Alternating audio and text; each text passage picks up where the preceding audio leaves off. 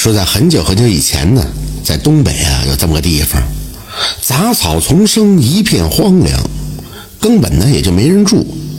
后来啊，到了清朝的时候，才有人从关里闯关东来到这儿居住，人们呢也在这里开荒种地，渐渐的，在这里居住的人啊也就越来越多了，也就形成了一个小村庄。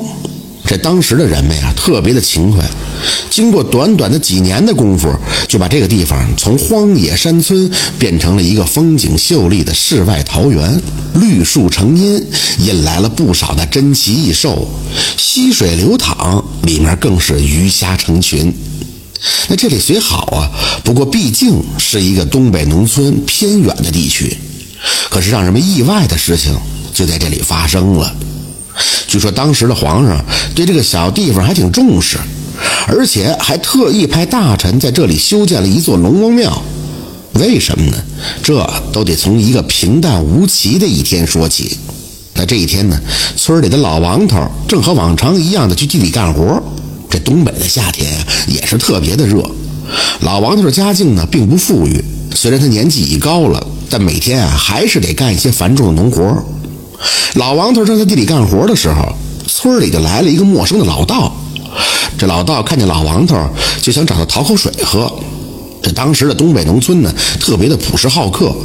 老王头见了，立马停下手里的活，对老道说：“呀，好，我也正渴了，这正赶上晌午，要不咱俩一起去我家喝点水，再吃点饭咋样？”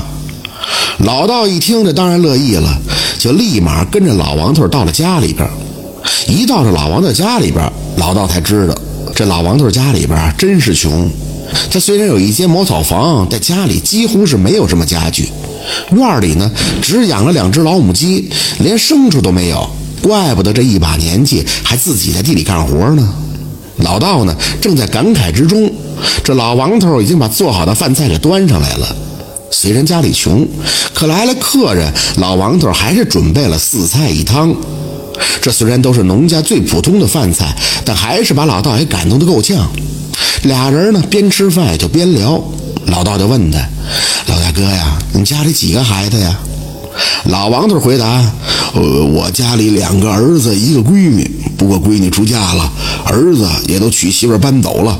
现在啊，嘿，就我一个干巴老头在这儿住着。”聊着聊着，老道就觉得王老头这么热情的招待他，便对王老头说：“那王大哥呀，你家这房屋东南方位是不是有一块地呀？”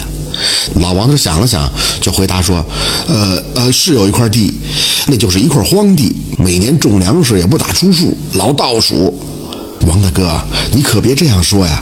刚刚我掐指算了一下，你家这块地可是风水宝地，你百年后如果能葬在这里，后代子孙必出真龙天子。这老王头一听，赶紧连连摆手说：“哎，道长啊，可别乱说！我家要是出了真龙，那皇上不得灭我九族啊？这事儿可不能乱说。”老道笑道：“哎，王老哥，莫要担心这事儿。”只有天知地知，你知我知，咱们不说，谁知道啊？老王虽然嘴里说害怕，不过心里其实早就乐开花了。这好酒好菜的招待，到了第二天早晨，老道和老王头吃完早饭，俩人就到了这块风水宝地。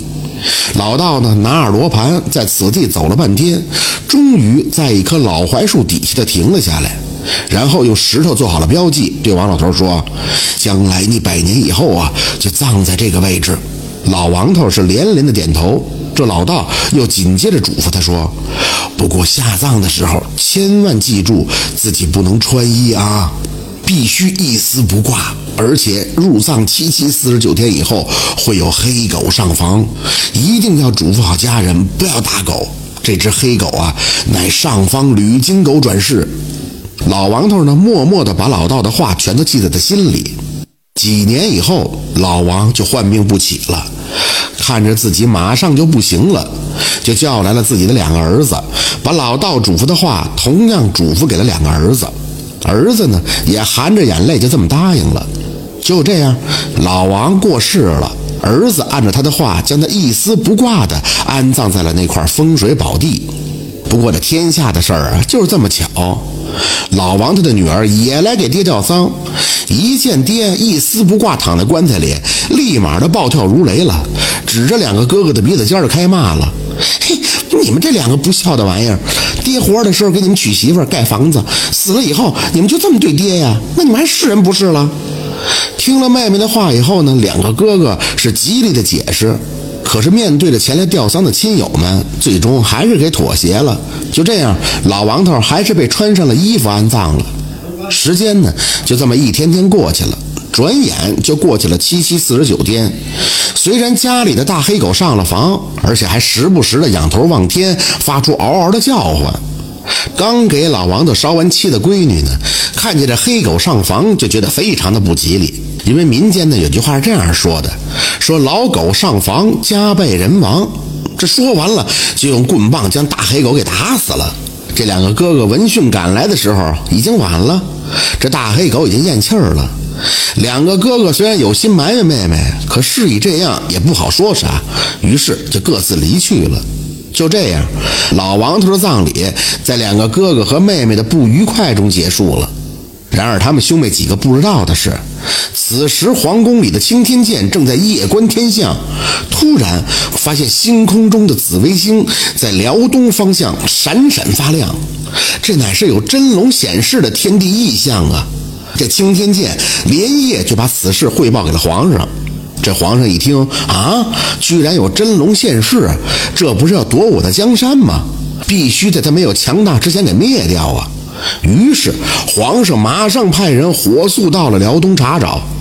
经过一番的探查以后，就找到了这个村子。又经过一番仔细的调查，得知老王的下葬不穿衣服、黑狗上房等一系列的奇怪事儿，就将这些事儿报给了皇上。紧接着，朝廷的官员就到了这儿了，把老王的棺材打开一看，把周围的人都给吓坏了。只见老王的脑袋上已经长出了一对犄角，身上露出的部分更是长满了龙鳞。这朝廷的官员一见，立马的下令把老王的尸体给我砍碎喽。可是，当官兵们用刀砍向老王的尸体的时候，怎料怎么也砍不动，异常的坚硬，这刀啊都崩出豁口了，尸体呢依然完好无损。这时候，人群中走出了一个高人，正是隐藏在皇宫的能人异士。只见他双手掐诀，咬破食指，在一张黄纸上写写画画，口中呢还念念有词，然后就将黄纸贴在了老王的尸体上。之后，命人架起柴火，将老王的尸体烧掉。这可怜的老王头就这样的灰飞烟灭了。后来，皇上还不放心，又派大批的官员来到此地，将曾经安葬老王头的地方打成了一口深深的井，又盖起了一座庙，将此地的风水彻底破坏以后，这才罢休。而这座庙呢，取名就叫龙王庙。这个“王”啊，就是死亡的“亡”。